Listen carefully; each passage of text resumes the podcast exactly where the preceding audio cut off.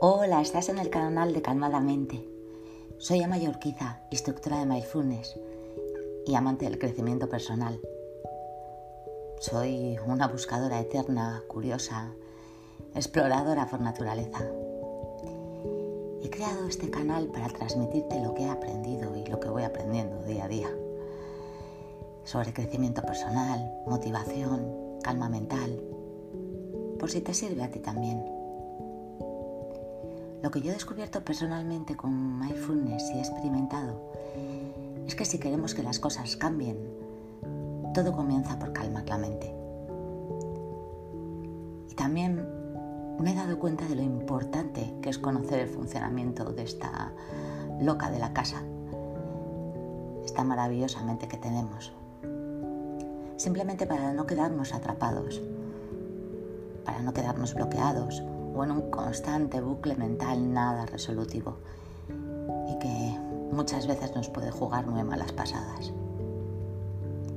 Calmar la mente nos abre una puerta increíble hacia el conocimiento y nos permite soltar todo lo que no nos sirve para poder actuar, avanzar, seguir viajando, aprender, disfrutar y crecer.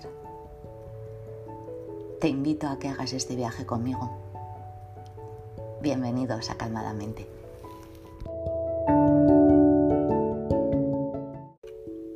Hoy me gustaría hablaros un poquito sobre el tema del manejo de emociones. Es un tema que tratamos en los programas de, Calmadamente, en las de ocho sesiones, y me parece un tema muy, muy importante. El caso es que no nos han enseñado cómo manejar las emociones y yo creo que es algo que nos tenían que haber enseñado desde pequeños en el cole. A mí personalmente me ha jugado muy malas pasadas. Hasta que, bueno, conseguí entender, entender que las emociones simplemente tienen un mensaje que darnos.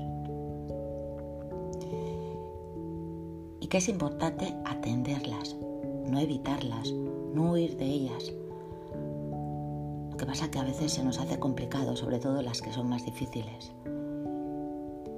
Pero si no las atendemos, al final persisten y se pueden llegar a convertir en un estado anímico o en una manifestación en el cuerpo a través de una enfermedad.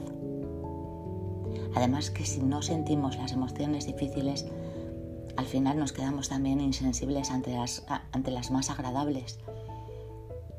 Y poco a poco también dejaremos de conectar con la sensación de disfrute. Así que es súper importante permitirse sentir la emoción y atenderla para transitarla.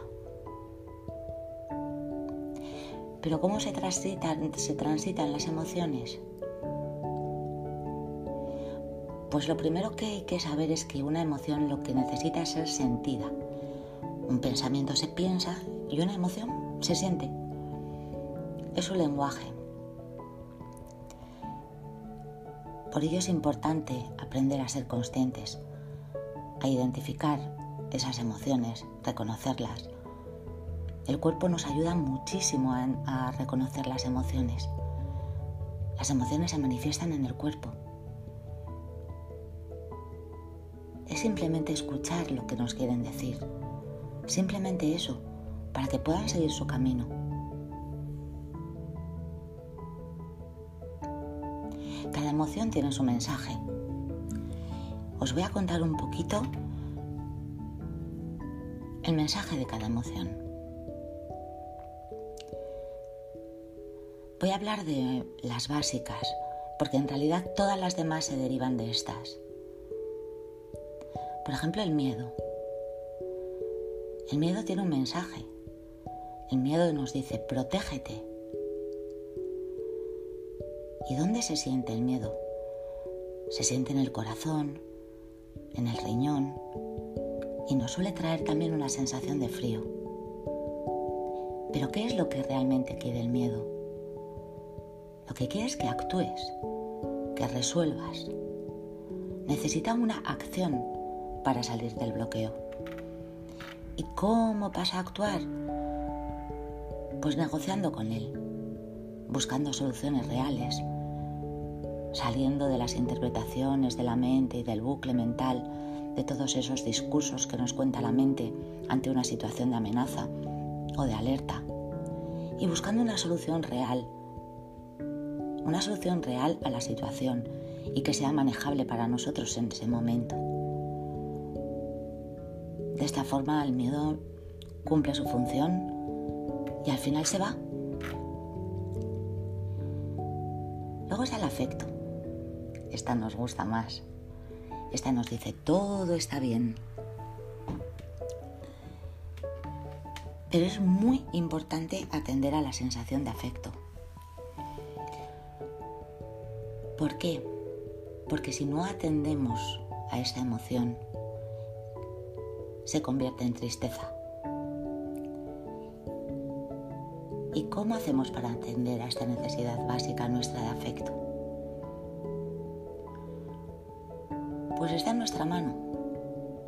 Está en nuestra mano tratarnos bien y darnos cariño.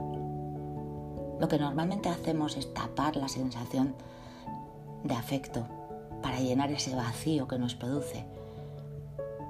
Muchas veces tiramos de cosas superficiales, de demandar, de exigir a otros desesperadamente afecto.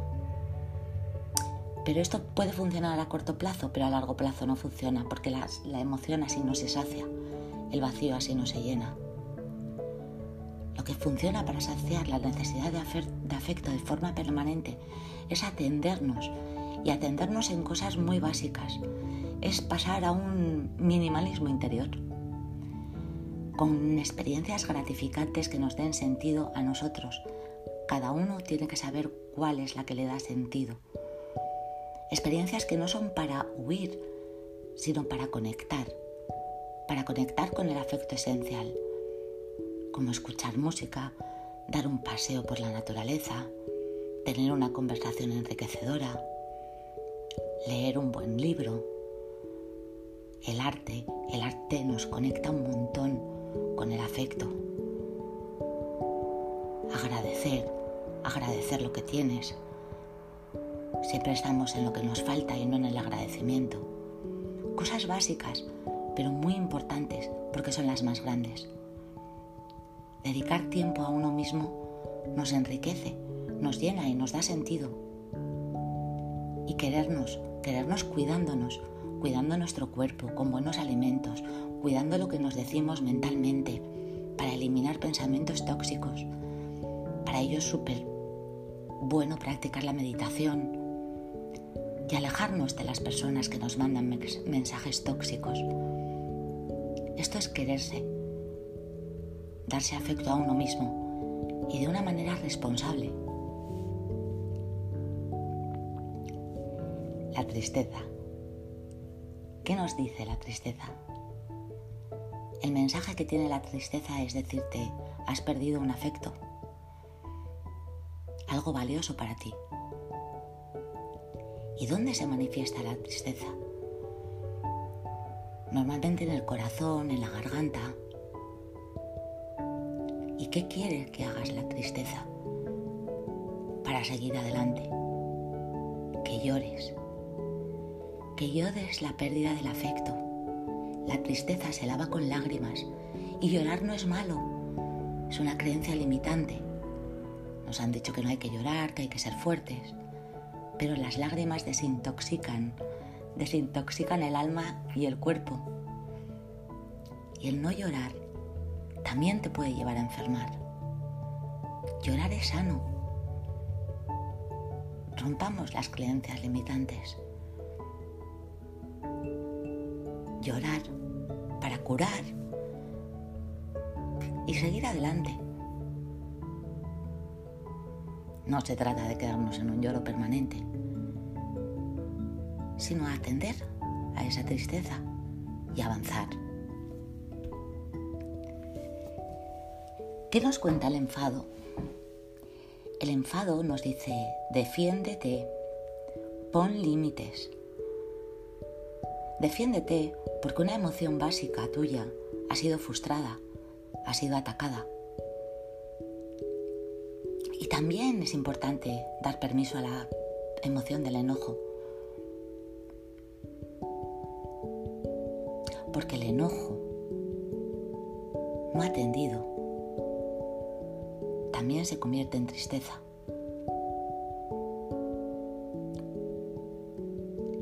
¿Y dónde se siente el enojo? El enojo se suele sentir en el estómago, en la boca del estómago, no suele producir malas digestiones, subida del calor corporal, del ritmo cardíaco. Todo en el cuerpo se activa para darnos fuerza para defendernos. Pero para sacar el enojo no hay que atacar a nadie.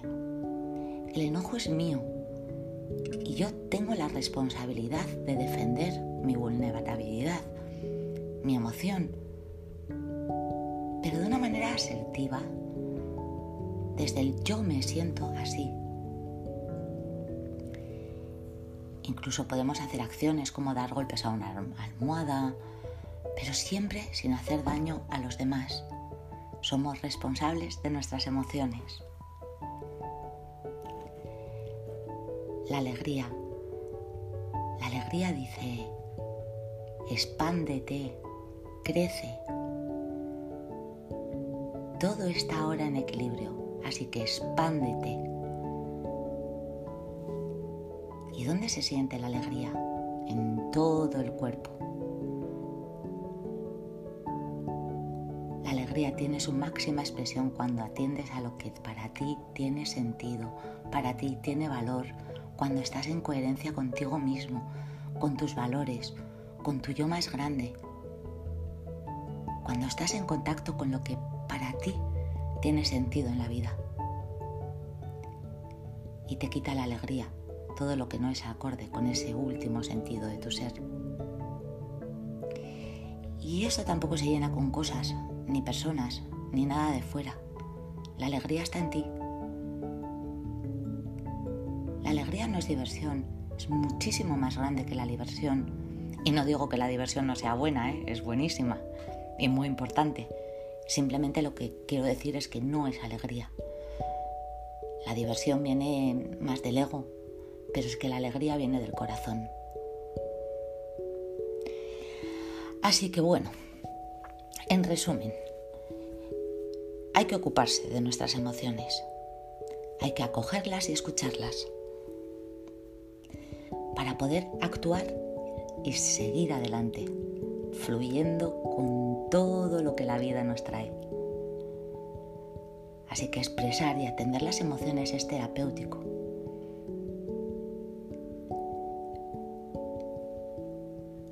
Por ello tenemos que molestar a nadie, ni nadie tiene que molestarse porque lo hagamos. La expresión emocional es saludable. Hacer caso a nuestro cuerpo, tener conciencia corporal, salir de la mente, del bucle mental, no quedarnos en las interpretaciones mentales, sentir, sentir la emoción, validarla, expresarla si es necesario. Para ello es importante practicar la conciencia plena, el mindfulness, para darte cuenta, para dejarlas entrar y darles permiso. Y dedicar tiempo a lo que para ti tiene sentido de verdad. Un abrazo a todos.